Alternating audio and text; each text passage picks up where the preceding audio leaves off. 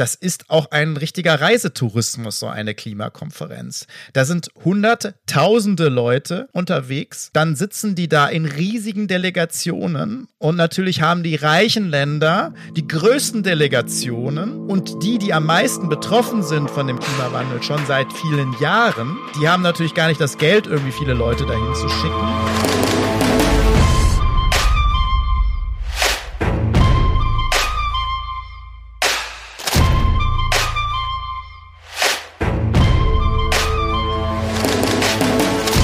Hallo und herzlich willkommen zu einer neuen Folge Lobbyland. Wir sind bei unserem Intermezzo Part 2 gelandet.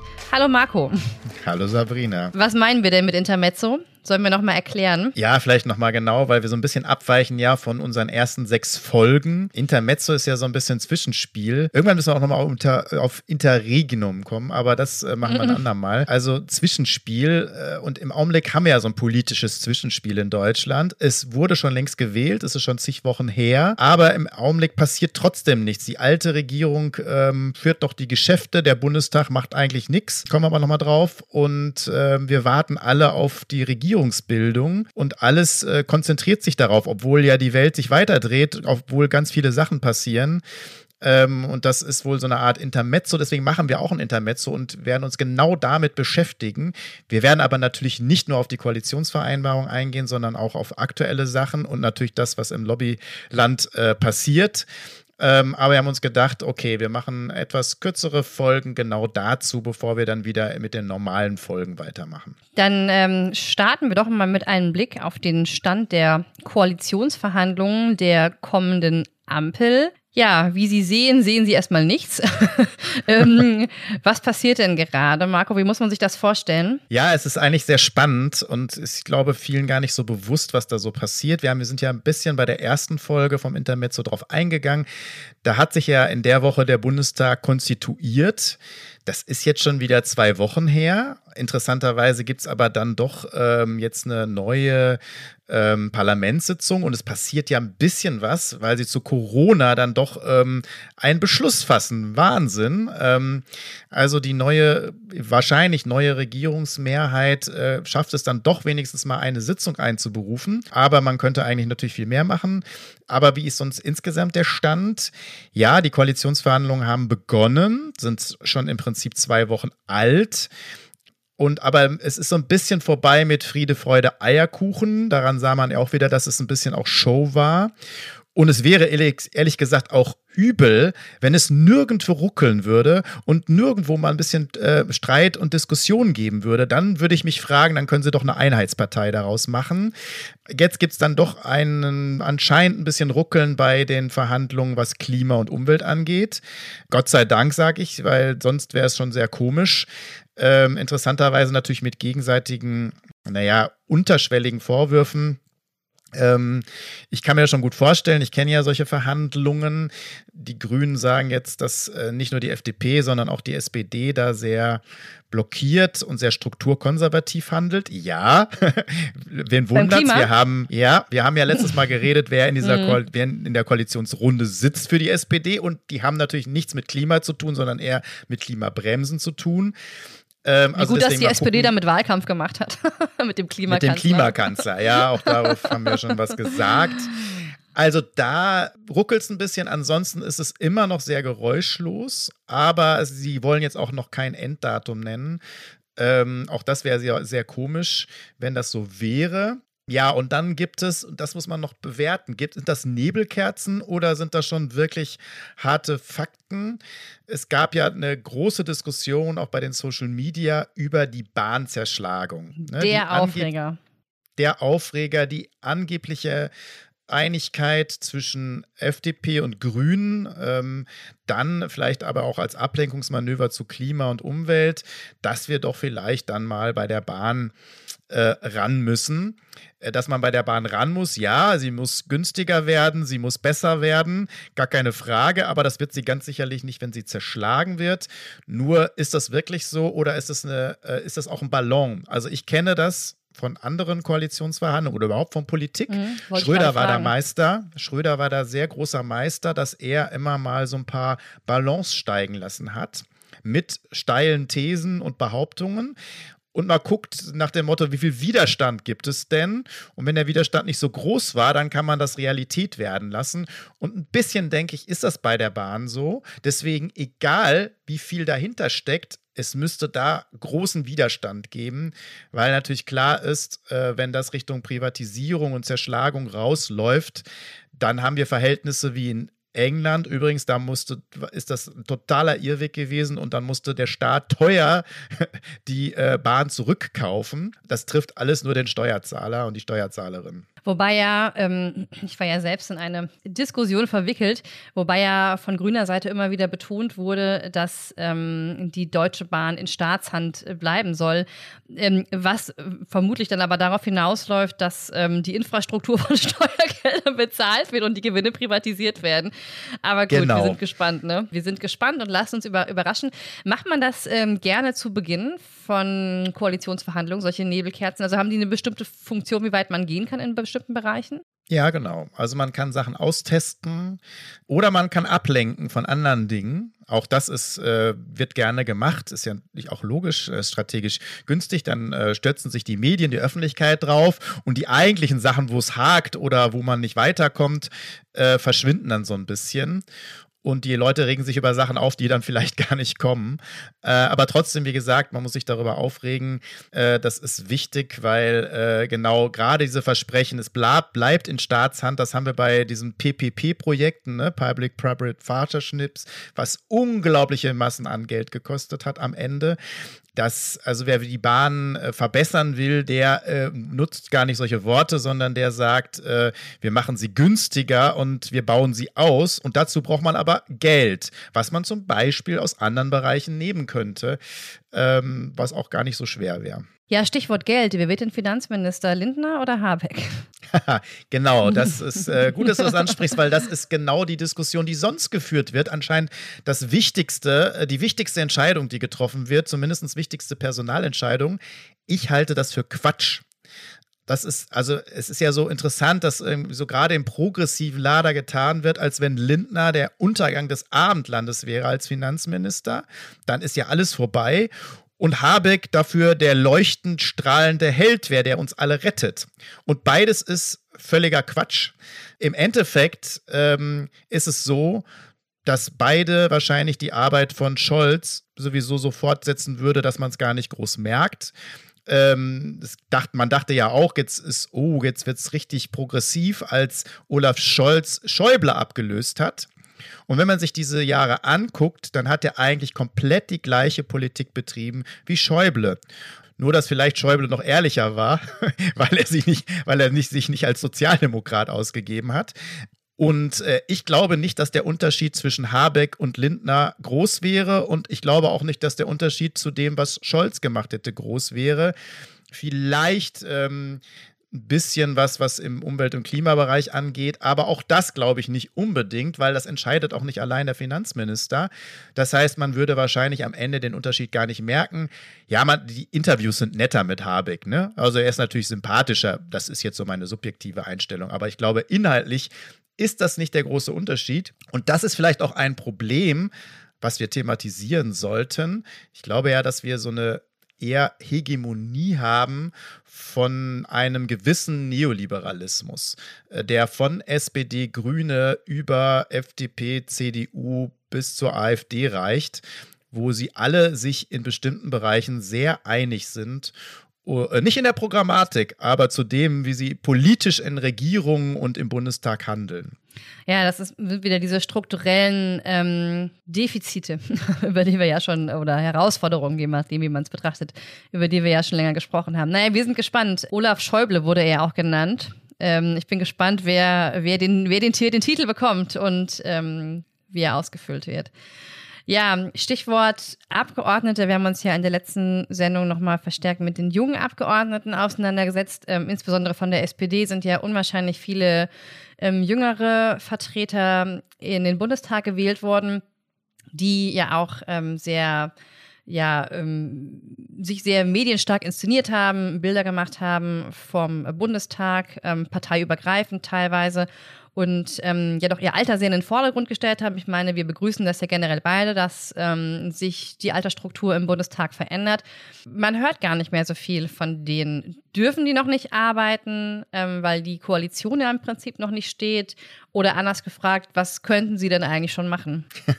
ja, also jetzt nicht nur die Jüngeren, aber du hast natürlich recht. Ähm, sie haben sich sehr inszeniert. Es wurde auch in den Medien sehr in den Mittelpunkt gestellt. Die jungen Abgeordneten, einige wurden porträtiert, wurden mit Kameras äh, verfolgt und sie haben so richtig so ein bisschen auch auf den Putz gehauen.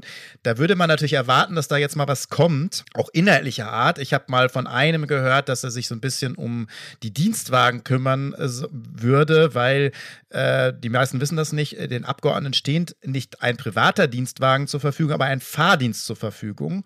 Und die äh, Mitarbeiter, Mitarbeiterinnen dieses Fahrdienstes werden nicht gerade gut bezahlt und gut behandelt. Und das war schon ein paar Mal Thema, aber im Endeffekt hat immer keiner was unternommen. Und deswegen fand ich das ein guter Vorstoß von einem jungen Abgeordneten, der gesagt hat, da muss mal was passieren. Aber auch da hört man nichts mehr. Nein, generell gilt, man könnte alles Mögliche schon machen. Der Bundestag ist im Amt.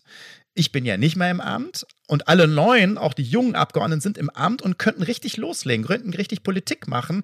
Aber alle warten, und das ist leider dann wie immer, warten auf die Regierung, warten darauf, dass die Regierung Vorgaben macht, die sie dann erfüllen oder ablehnen. Ähm, also je nach Opposition oder Fraktion.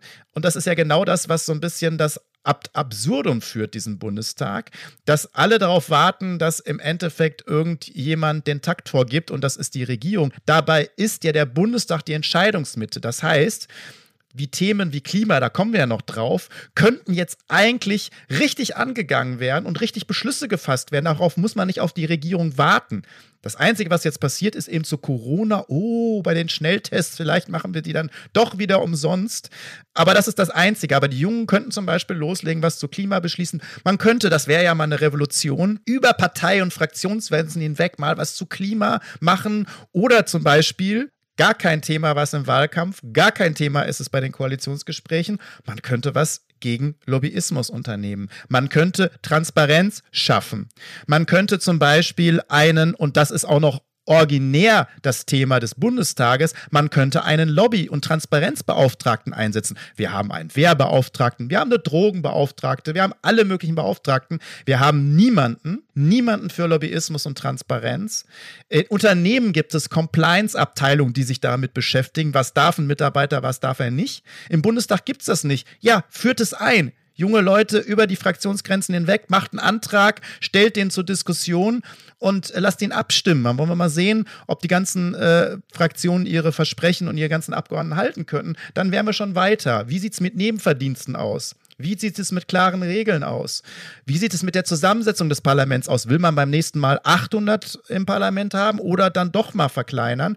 Alles das könnte man jetzt angehen und das geht auch die Regierung gar nichts an. Das ist Aufgabe des Parlaments. Ja, ich denke auch, es gibt ähm, genügend parteiübergreifende Themen, in denen es eigentlich eine ähm, große Übereinstimmung geben müsste, ähm, zumindest was die Klimafrage angeht da war ich vom Sondierungspapier, also ich habe nicht besonders viel erwartet, das kommt vielleicht dazu, aber ich war dann doch überrascht, ähm, wie wenig in diesem Bereich eigentlich sich die künftige Regierung vorgenommen hat.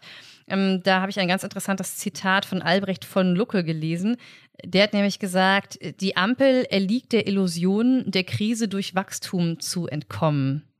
Trifft das, äh, trifft das das? Trifft das den, den Kern der ähm, kommenden vier Jahre, Marco? Ja, das kann man schon sagen. Leider nicht nur den Kern der äh, vier kommenden, wahrscheinlich kommenden Jahre, sondern im Prinzip der Kern, den Kern der Politik insgesamt. Und das schließt vielleicht ein bisschen an an das, was ich am Anfang gesagt habe, dass ich sage, wir haben eine gewisse Hegemonie, wo ähm, eines neoliberalen Denkens und dazu gehört, dass mit unterschiedlichen Ansätzen, aber alle Parteien und Fraktionen, die im Bundestag vorhanden sind, also zumindest die allermeisten oder die vor allen Dingen an Regierungen sich beteiligen, dass man Wachstum generieren muss und damit alle Probleme lösen kann.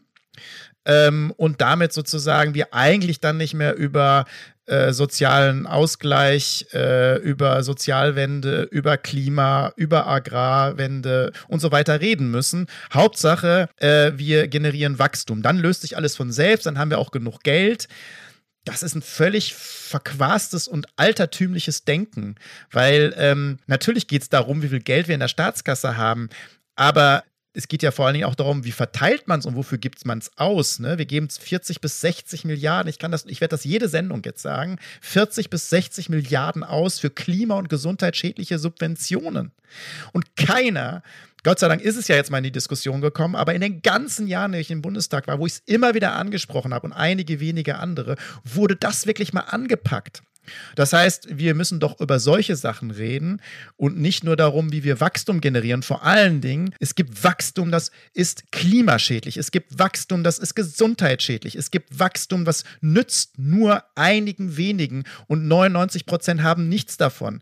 Und deswegen müssen wir das doch mal definieren. Welches Wachstum wollen wir denn überhaupt noch? Wo wollen wir hin? Und dass wir nicht so weiter wachsen können und alles kaputt und zerstören können, ich meine, das muss doch jetzt dem letzten Blinden und dem letzten ignoranten Ökonomen und äh, Liberalen auch mal irgendwie auffallen. Deswegen ist doch das eigentlich die Diskussion und da hat er leider recht. Ich befürchte, diese drei Fraktionen, die die Ampel bilden, machen das nicht anders als die Große Koalition. Ja, das befürchte ich auch. Also ich glaube auch, dass dieses Zitat wirklich das Pudels Kern trifft. Also wir erliegen ja nicht nur diese Hegemonie, die du gerade angesprochen hast, sondern wir haben ja im Prinzip kein politisch anerkanntes Konzept von Postwachstum.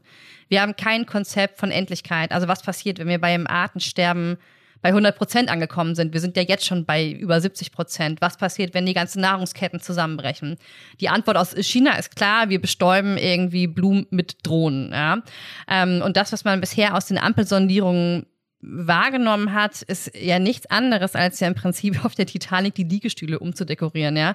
Und wenn wir weiter dieser Logik des immer mehr, immer weiter, immer höher verfallen, dann kriegen wir die anstehenden Transformationen halt überhaupt nicht in den Griff, ne? Wenn wir unsere Wirtschaft, wie du es gerade gesagt hast, weiter auf Wachstum setzen, zwei Prozent haben wir im Jahr, dann hat man natürlich auch keine andere Möglichkeit, als in den gängigen Denkschablonen Politik zu machen. Und äh, das ist das, was mich, glaube ich, auch am meisten ärgert, dass Politik mal wieder, muss man leider sagen, nicht gestaltet. Zumindest macht es momentan den Anschein.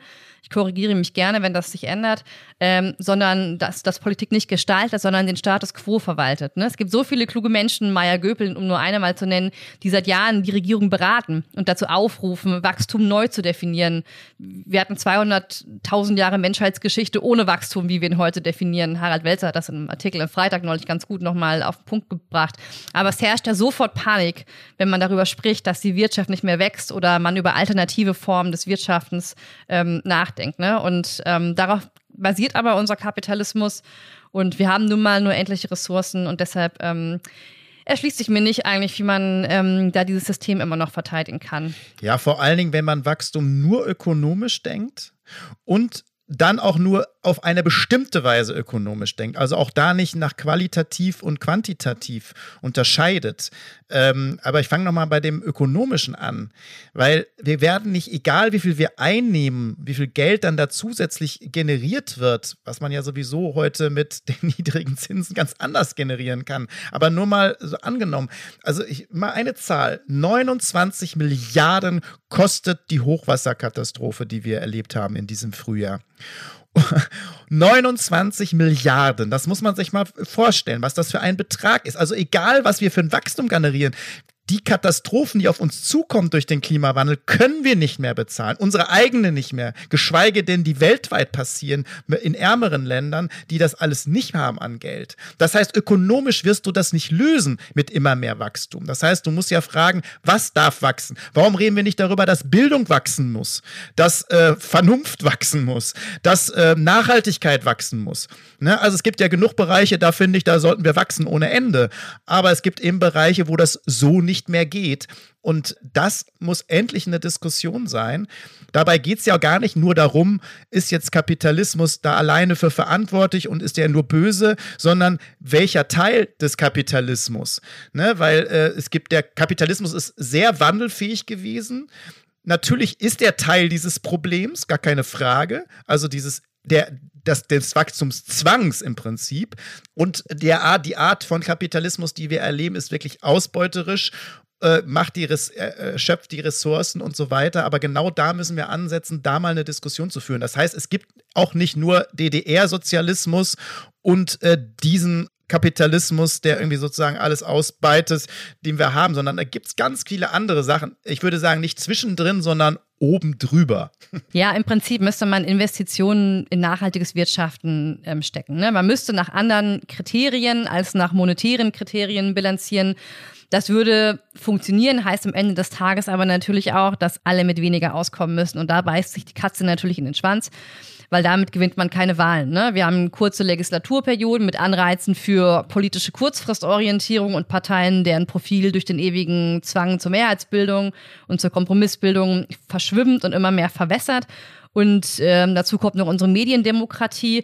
Und am Ende ist es nie der große Durchbruch und viel zu langsam im Prinzip für die anstehenden Herausforderungen wie die Klimakrise. Und deshalb geht man sowas nur halbherzig ran, um nochmal ähm, das Ganze auf die systemische Ebene zu bringen. Ja. Genau unser Wort genau. zum Wachstum. ja, da muss, das muss man sicherlich auf jeden Fall nochmal vertiefen. Ich habe da ja auch einiges im Buch äh, zu äh, Lobbyland zu geschrieben. Aber um das nochmal zurückzuführen, also ich denke, dass ähm, Luke da auf jeden Fall recht hat. Ähm, nur man muss es, glaube ich, noch erweitern. Und da sehe ich absolut keinen Wechsel zwischen äh, großer Koalition und Ampel das ist ja sowieso so ein bisschen ein Konstrukt, dass ähm, jetzt da ein großer Wechsel kommen wird, sondern ich sehe da viele Parteien, äh, die äh, doch nicht in den Grundsatzprogrammen und manchmal auch nicht in dem Wahl und im Wahlkampf auch nicht, aber dann bei Regierungsbildung doch eine sehr große Einigkeit haben in den fundamentalen Sachen. Und dann werden gerne Sachen gespielt, wo sie Unterschiede haben, damit man das irgendwie so medial nochmal aufbereitet, damit so aussieht, als wenn es da doch hakt. Aber eigentlich gibt es so viele Übersch Überschneidungen, äh, dass einem eigentlich Angst und Bange werden sollte, weil das dürfte es nämlich nicht. Weißt du, wer übrigens auch sehr viele Gemeinsamkeiten hat? Pass auf. ja, jetzt kommt's. Auf. Ja, ja, jetzt kommt's. Ja. Sky, ja, Sky, mhm, Unilever hm, okay. und Scottish Power. Gut, jetzt könnte ich sagen, ich gucke ein Fußballspiel, dann ähm, konsumiere ich Produkte von Unilever und jetzt weiß ich nicht und hole mir den Strom von, von den Schotten. Ähm, vielleicht ist das die Gemeinsamkeit. Sie, Aber ähm, nein, ich weiß. Ja, du, du, du weißt es. Als Lobby-Experte ja, weißt du es. Was tun sie? Löse es auf. Ja, sie sind äh, Sponsoren äh, von der Klimakonferenz, die gerade in Glasgow stattfindet und ja auch unser Thema heute noch ein bisschen sein soll. Ganz genau. Ja, ähm, wir wollen uns die Klimakonferenz mal ein bisschen näher anschauen. Ähm, eine der wichtigsten, wenn nicht sogar die wichtigste Konferenz ähm, in diesem Jahr und das Ganze natürlich unter dem Gesichtspunkt Lobbyismus. Ähm, bevor wir darauf näher eingehen, Marco, erstmal an dich die Frage: Hast du schon mal an einer Klimakonferenz teilgenommen? Ähm, ich war in Bali äh, zum Beispiel 2007, also schon ein bisschen her. Da gab es ziemlichen Hype, aber muss man sagen. Und da war das Klimathema auch schon mal sehr wichtig. Äh, die Älteren werden sich erinnern an Al Gore, mal Vizepräsident und Kandidat als Präsident. Also da würde ich, glaube ich, am meisten bedauern, dass der nicht Präsident geworden ist. Der hat damals von unbequemen Wahrheiten gesprochen, die man aussprechen muss und hat auch einen Film gemacht und so weiter. Der war selbst auf dieser Konferenz. Es gab einen Riesenhype und man dachte, jetzt geht's so richtig los. Jetzt fangen wir so richtig an, global dieses Thema anzugehen und, und zu packen. Und wenn man sich das jetzt heute anguckt, 14 Jahre später, wäre das immer noch ein guter Zeitpunkt gewesen, richtig loszulegen, dann hätten wir bestimmte Diskussionen jetzt nicht. Wir müssen immer noch super viel tun, gar keine Frage, aber wir hätten bestimmte Diskussionen nicht. Und auch da gab es schon die Diskussion, wie sinnvoll denn solche Konferenzen sind.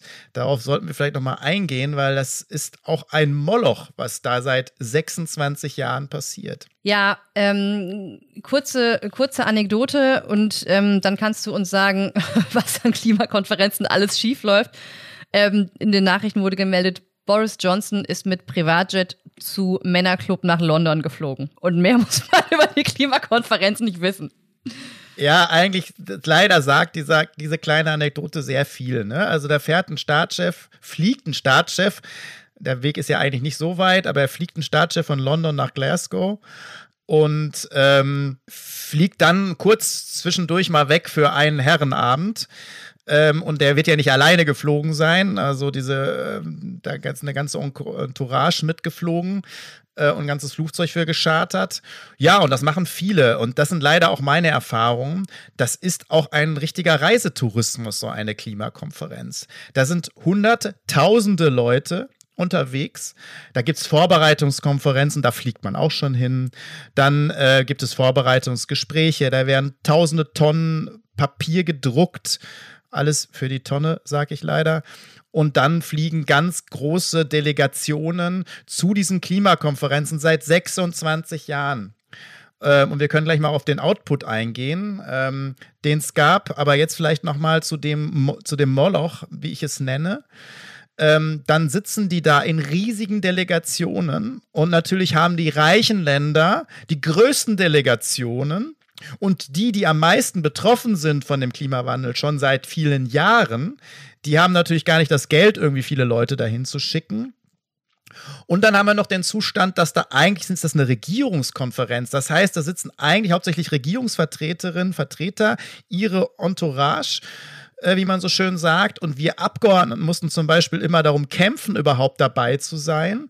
Das wurde uns eigentlich meistens verwehrt. Manche sind dann trotzdem irgendwie immer geflogen. Aber den Bund, also die, die Parlamente, die es eigentlich angeht in den Ländern, äh, die waren eigentlich immer außen vor. Naja, und die Regierungsvertreterinnen und Vertreter, die sind gerne dann auch mit Lobbyisten dahin geflogen oder haben sich dort von Lobbyisten beraten lassen. Und zwar nicht vom Parlament, sondern lieber dann von der Lobby. Und daran erkennt man schon, wie solche Konferenzen gestrickt sind.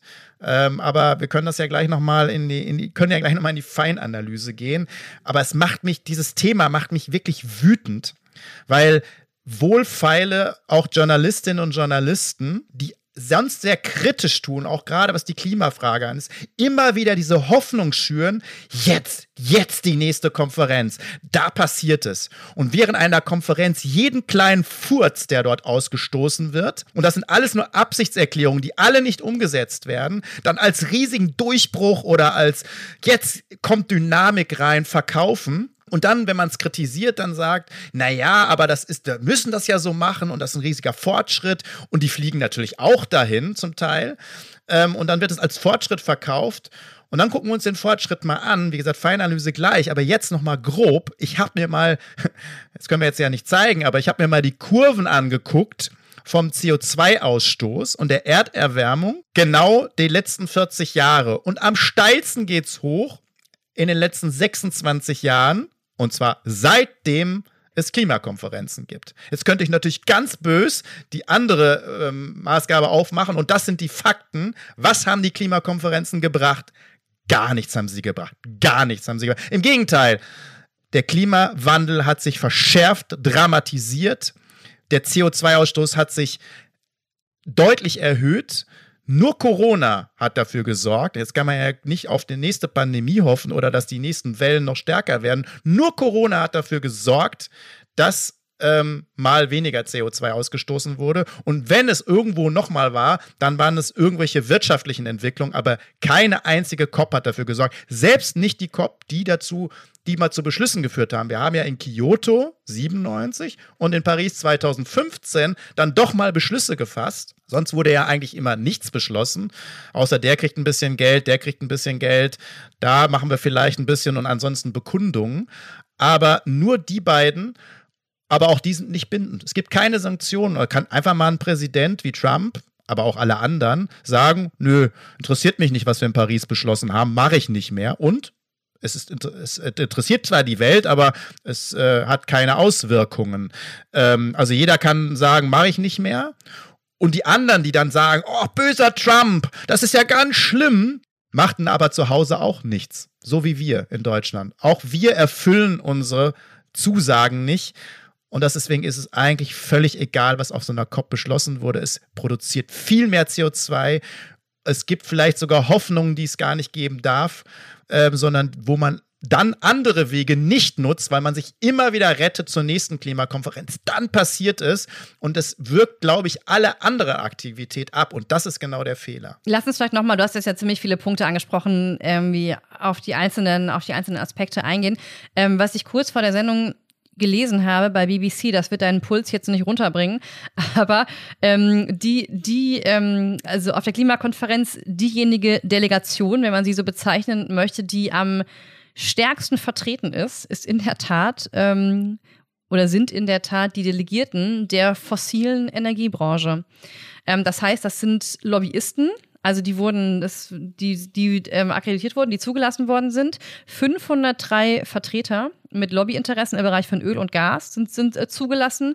Und genau deren Einfluss verhindert ja, dass wir seit 25 Jahren nicht vorankommen. Nur zum Vergleich, Brasilien stellt ähm, auf der aktuellen COP das größte offizielle Team, wenn man es so bezeichnen möchte, mit 479 ähm, Vertretern. UK hat zum Beispiel 279, aber ähm, 503 Delegierte aus dem Bereich von ja, von Öl und Gas sind dort zugelassen. Ja, wenn man, das ist unglaublich. Ja, das ist unglaublich, dass sowas eigentlich möglich ist. Also, dass man, ich weiß nicht, irgendwie, wie man sich selbst noch ernst nehmen kann als Institution. Also, man, man äh, konterkariert sich ja im Prinzip selbst dadurch. Also, nochmal, es gibt viele gute Medienvertreter, ne, die auch wirklich kritisch sind ne? und die versuchen wirklich was zu unternehmen. Ne? Also zum Beispiel äh, Terli, der jetzt einen Preis bekommen hat, äh, macht da sehr viel.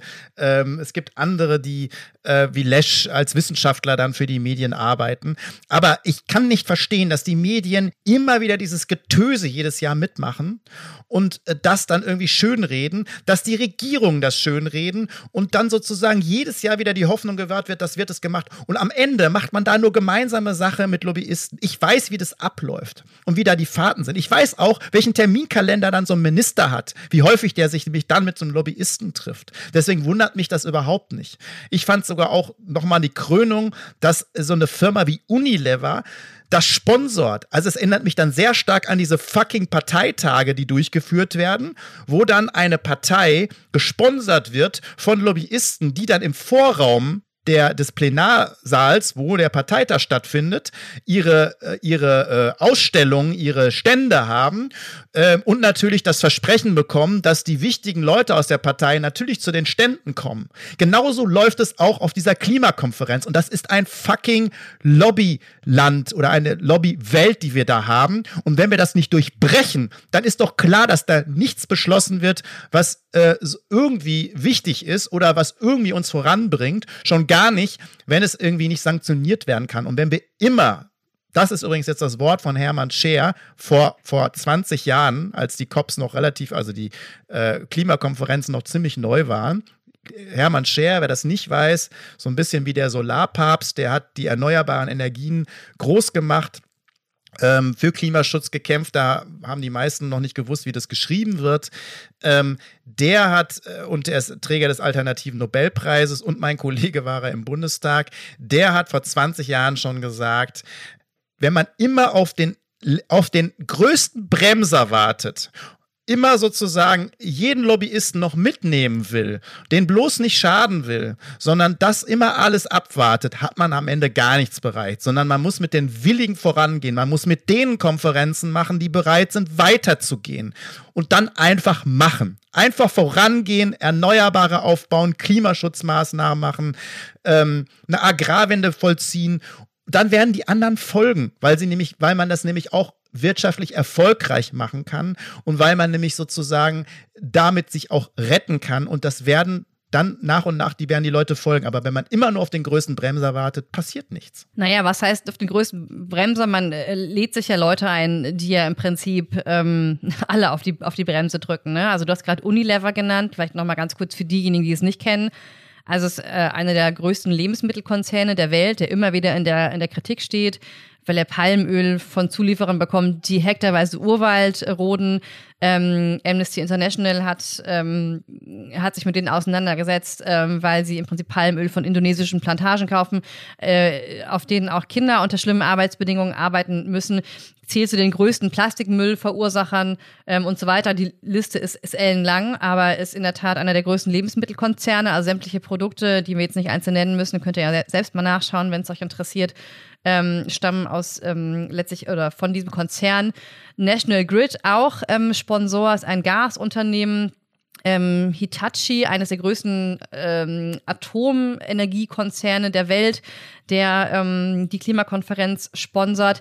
Da waren noch weitere im Gespräch. Also Shell sollte auch erst ähm, teilnehmen als Sponsor, hat nicht funktioniert. Die Pläne fürs Klima waren nicht überzeugend genug. Ähm, und Big Oil ist nach Protest von Umweltverbänden ausgeladen worden. Aber viele andere bleiben natürlich. Und ähm, das die Problem dürfen gar keinen Sponsor haben. Nochmal. Ja, das Solche ist das Problem. Konferenzen dürfen gar keinen Sponsoren haben. Ähm, das Problem an Sponsoring, ich glaube, das ist irgendwie auch nicht so ganz, oder nicht, zumindest nicht, nicht allen klar, ist ja im Prinzip, dass man zu einem Betrag, den wir nicht kennen, ähm, im Prinzip einen Stand bekommt, auf dem man seine, seinen Konzern vorstellt. Es bleibt aber natürlich nicht bei diesem Stand, sondern man erkauft sich damit ja im Prinzip eine Eintrittskarte ähm, für privilegierte Zugänge zu Entscheidungsträgern und ähm, kann dort eben für seine fossilen Brennstoffe werben. Und ähm, Regierungsmitglieder und Veranstaltungen können getroffen werden und man kann sich im Prinzip als Teil der Lösung der Klimakrise inszenieren. Und das ist das große Problem. Ganz kurze Anekdote noch, das ist eigentlich auch ähm, schier unfassbar. Ähm, die Konzerne haben öffentlich, also auch noch das, auch öffentlich beklagt, dass äh, Regierungsmitglieder nicht und jetzt zitiere ich, wie versprochen, zu all ihren Vorfeld-Events erschienen sind, stand im Guardian. Ähm, sondern äh, genau, dass sie da teilweise ferngeblieben sind. Also was für ein krasses Selbstverständnis, äh, völlig bizarr. Also anscheinend war das eine der Voraussetzungen oder Dinge, von denen sie ausgegangen sind, dass einfach sämtliche Vertreter zu ihren Veranstaltungen kommen. Ja, Ähm, natürlich. Und die haben sogar, also das, ist, das kennen wir ja zum Beispiel zu für Welt, von Weltmeisterschaften vom Fußball, dass die Sponsoren eine unglaubliche Macht haben, weil bestimmte Sachen dürfen die sogar diktieren. Ne? Welche Veranstaltung, welches Werbebanner tragen, was man dann zum Beispiel, äh, wenn Coca-Cola managt, ist das immer so, dann darfst du kein anderes Getränk im Umkreis von was weiß ich, wie viele Kilometer vom Stadion ausgeben. Und diese Möglichkeiten haben die auch. Und das Geile ist ja, das nutzen sie noch zum Greenwashing. Das heißt, ähm, dieses Unternehmen wird dann einen Nachhaltigkeitsbericht abgeben, wo sie sagen, dass sie die Klimakonferenzen gesponsert haben, ne? wo sie sozusagen sie aber auch beeinflusst haben, dass sie möglichst keinen Klimaschutz machen. Das steht natürlich dann nicht im Nachhaltigkeitsbericht. Und das können sie auch noch von der Steuer absetzen in bestimmten Ländern. Also das, da beißt sich die Katze so richtig in den Schwanz. Das heißt, wer so, keine Klimakonferenz nehme ich ernst, wo es überhaupt ein Sponsoring gibt. Und in Zeiten von Corona könnte man vielleicht ja auch mal eine Videoklimakonferenz machen. Dann hätte man auch noch viel CO2 gespart und diese ganzen Sponsoren zusätzlich. Das ist ohnehin das, das Bizarre, dass viele Regierungsvertreter und auch NGOs aus dem globalen Süden überhaupt nicht teilnehmen können aufgrund von Corona. Also es ist, es ist ein einziges Desaster. Ja, und das, was du noch gesagt hast mit Brasilien, das passt ja auch noch gut. Der Rechtsextremist Bolsonaro, der Präsident von Brasilien, der dafür zuständig ist, dass der Regenwald abgeholzt wird wie noch nie, dass die indigene Bevölkerung behandelt wird wie Dreck. Ne, dieser Oberarsch, ich sag das jetzt einfach mal so hier, sorry, ne, der schickt die größte Delegation, obwohl er mit der größte Klimafeind ist und der größte Klimaverschmutzer ist, den wir haben gerade auf der Welt, der schickt die größte Delegation dahin. Also was für ein Witz. Wer kann das noch ernst nehmen? Ich möchte keinen Journalisten, keinen in der Öffentlichkeit mehr haben, der diese COP ernst nimmt. Das ist echt die größte Lobbyveranstaltung überhaupt. Und dann wundert man sich noch, dass da nichts geschaffen wird. Und dann äh, feiert man so ein paar Feigenblätter, die dort präsentiert wird, die wieder nur die Welt ruhig halten soll. Da werden nämlich alle davon abgehalten, wirklich mal was zu machen. Und jeder versteckt sich nämlich dann der Regierung dahinter. Das wäre jetzt meine nächste Frage gewesen. Was sind denn die bisherigen Ergebnisse der COP, außer schönen Worten? Ja, das sind wie gesagt Formelbegriffe, deswegen will ich da gar nicht drauf eingehen. Es gibt ein bisschen Geld, man will, auch geil, bis 2030 will man dann mal endlich aufhören, den Regenwald abzuholzen. Ja, schön, äh, und überhaupt Wald abzuholzen. 2030 haben wir dann vielleicht keinen Wald mehr. Äh, vor allem durch die Dürren äh, geht unser Wald hier auch kaputt. Der Regenwald wird abgeholzt wie nichts. Und wie gesagt, es ist auch egal, was beschlossen wird, wenn es nicht eingehalten wird. Ne, es wird ja nicht mal Paris-Abkommen eingehalten. Ich will das nochmal sagen, jetzt zu diesen, zu, zu, zu den Beschlüssen. Insgesamt. Also wir haben zwei Nachrichten, die zeigen, was eigentlich Ambach ist. Wir haben die Nachricht, dass wir beim CO2-Ausstoß wieder bei dem Stand sind vor Corona. Das heißt, nichts gelernt, gar nichts gelernt. Man hat ja viel gesagt, oh, jetzt Corona zeigt uns, wie man es machen kann und wir werden auch positive Sachen rausziehen. Nichts. Wir haben jetzt schon den Stand erreicht wie vorher und ich wette damit, es wird jetzt weiter steil nach oben gehen. Und wenn Paris ernst genommen werden würde, also das 1,5 Grad Ziel, Paris ist 2015 gewesen, dann müssten wir ja schon längst längst auf der Bremse sein, also längst Klimaschutz ernst nehmen. Was ist aber im Augenblick der Stand? Ähm, wenn es so weitergeht, dann haben wir in elf Jahren gar keine Chance mehr, die 1,5 Grad zu erreichen, weil wir nämlich dann schon drüber sind. In elf, nur elf Jahren. Seit 26 Jahren gibt es diese Konferenz. Paris ist auch schon sechs Jahre alt und wir haben null Fortschritt gemacht. Wie gesagt, nur eine kleine Delle durch Corona. Wenn wir wirklich einen Fortschritt machen müssten, dann müsste der jetzt kommen. Jetzt. Und da gibt es nichts in Glasgow. Ja, was ich total scharf fand, es gab ja so zwei Pakte, die geschlossen wurden. Einmal Industrienationen bis 2030 aus Kohle raus, andere 2040. Der zweite Pakt Investitionen in fossile Energien äh, stoppen, hat Deutschland erstmal nicht unterschrieben. also ja, es ist genau. ja auch super, ne? Also es geht da ja nicht um Kohle, es geht da ja weiter, dass sie weiter in Gas und Öl investieren wollen. Das finde ich von deutscher Seite aus sowas von skandalös, das ist unglaublich. Ja, und das ist ja auch das Geile, ne? Das, wie ich sage, das ist ja egal, wenn Deutschland nicht unterzeichnet, unterzeichnet es halt nicht. Und wenn andere Nationen das nicht unterzeichnen, ist auch egal.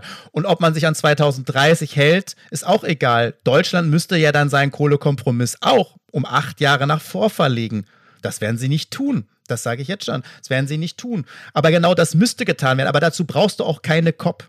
Nochmal, geh mit den Willigen voran, mach einfach Klimaschutz, mach Maßnahmen, vor allen Dingen die, die, also wir machen ja nicht mal die Maßnahmen, die umsonst sind. Äh, geschweige denn andere. Aber man muss ja auch immer wieder sagen, ich habe gerade dieses mit den 29 Milliarden genommen. Ähm, auch so ein Skandal. Bin sorry, heute wieder ein bisschen medienkritisch. Ich weiß, es gibt nicht die Medien, aber im Wahlkampf, die drei Triels, die es da gab, da haben die Leute, also die Journalistinnen und Journalisten der Medien, die Kanzlerkandidatinnen und Kandidaten nur danach befragt, was es denn uns kostet, Klimaschutz zu machen. Keiner fragt, was es uns kostet, keinen Klimaschutz zu machen. 29 Milliarden alleine durch dieses Hochwasser. Wir werden ohne Ende dreistellige Milliardenbeträge jedes Jahr zahlen müssen, wenn wir jetzt keinen Klimaschutz machen. Und das anscheinend ist das noch nicht angekommen. Das ist übrigens auch das unsozialste, was wir machen können. Das ist kein Klimaschutz, weil es besonders die hart trifft, die wenig haben. Und zwar national als auch international.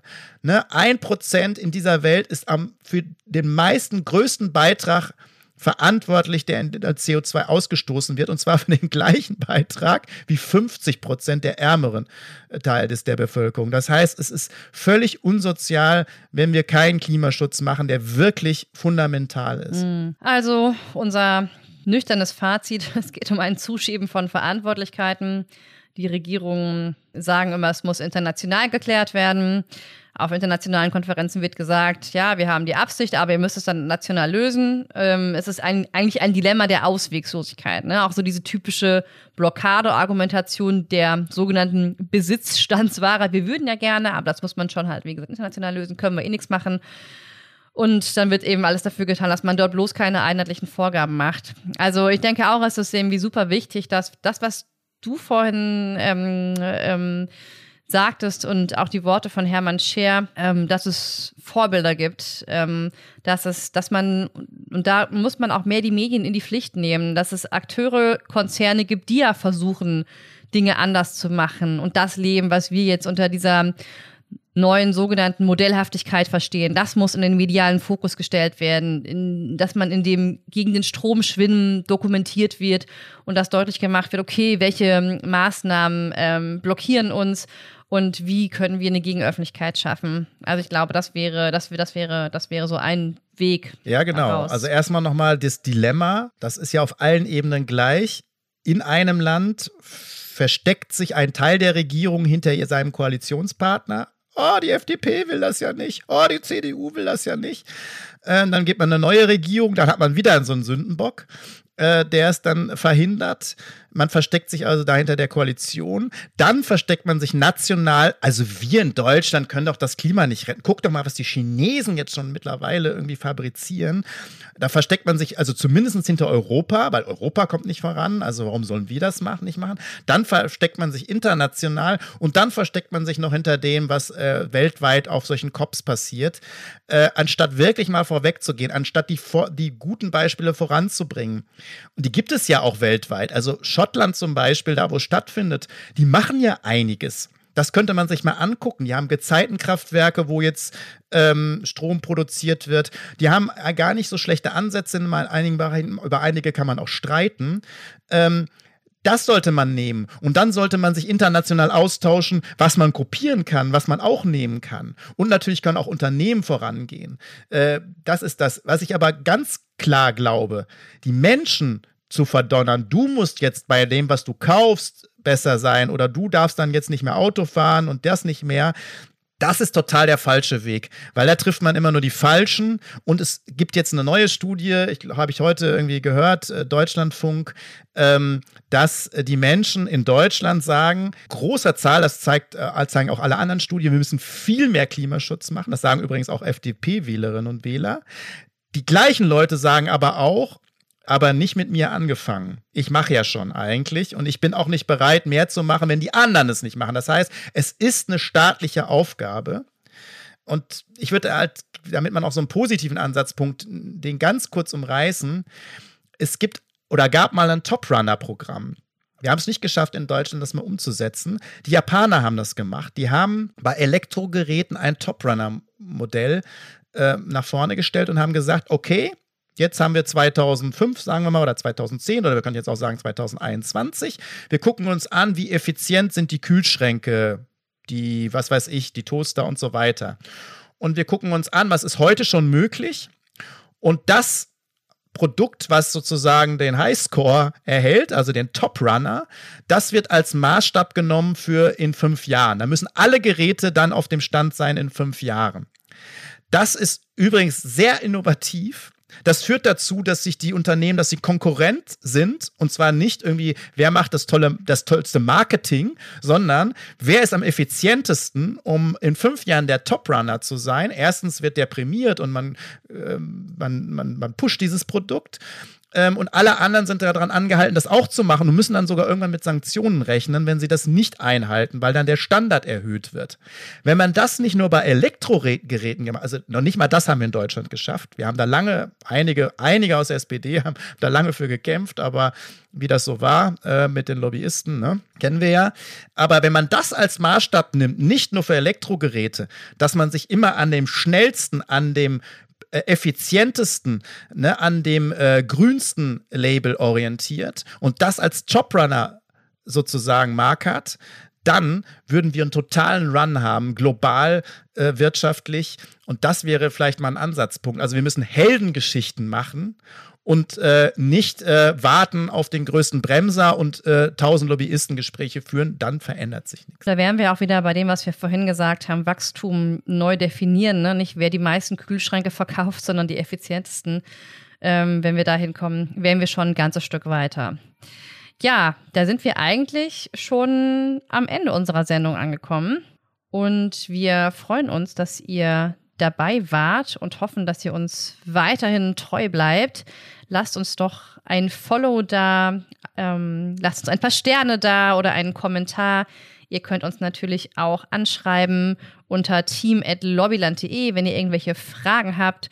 Und ansonsten wünschen wir euch eine wunderbare Woche und hoffen, dass wir uns in 14 Tagen wiederhören. Ja, vielen Dank, Sabrina. Wünsche ich natürlich Dank, auch. Verzeiht mal wieder meine Emotionen, aber dieses gerade dieses. Es war wirklich Klima, sehr emotional heute. das Klima- und Umweltthema muss man halt auch wissen, das habe ich halt seit meiner Jugend drin. Und ich bin ja eigentlich als Klima- und Umweltpolitiker in den Bundestag gegangen. Und das ist mein Thema und ich das tut mir halt wirklich weh, wenn ich sehe, wie wenig da in den, in den Jahren passiert ist, wo ich bei der letzten Klimakonferenz war. Das ist schon krass. Und das muss jetzt kommen. Und da hatten wir keine Zeit, auch nicht, auch keine Zeit, bis sich in Deutschland die neue Regierung gebildet hat. Deswegen, junge Abgeordnete, wenn ihr wirklich so cool seid und wenn ihr wirklich nach vorne wollt, dann initiiert da was über Fraktions- und Parteigrenzen hinaus. Äh, nicht nur die Öffentlichkeit wird es euch danken, auch eure Kinder und Kindeskinder und äh, vielleicht die ganze Welt. Das wäre, das wäre mal so eine Heldengeschichte. Macht es einfach. Ja, wir dokumentieren es auch hier im Podcast. Wir benennen jeden Einzelnen und schreien ja. die Namen raus. In diesem Sinne. Also, okay. tschüss. Ihr habt euch wohl. Tschüss.